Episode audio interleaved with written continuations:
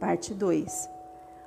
Os médicos que acompanharam meu pai durante o tratamento do Alzheimer foram neurologista, foram três, mas quem fechou o diagnóstico e conduziu a doença foi o Dr. Anderson, geriatra, doutora Andréa Casarotto, cardiologista, Dr. Valdiro Cardoso, em razão de que o papai era hipertenso e sofreu um infarto durante a doença e precisou fazer esse acompanhamento com o cardiologista fonoaudióloga, doutora Gabriela De Lúcia, que papai apresentou no começo da doença problemas na fala.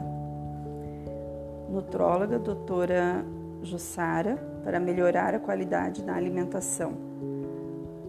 Cirurgião, doutor Rogério Leite, cabeça e pescoço. Ele fez a traqueostomia em papai, dentre outros vários motivos. É, principalmente foi indicado para evitar a broncoaspiração dos alimentos.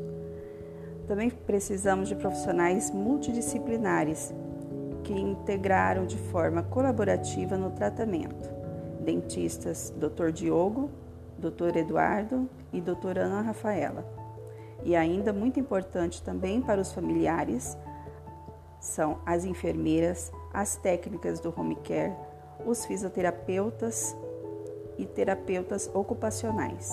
É o Alzheimer não tem cura, mas tem tratamento para que o doente tenha uma melhor qualidade de vida e, consequentemente, o familiar se sinta mais amparado para lidar com o desconhecido Alzheimer.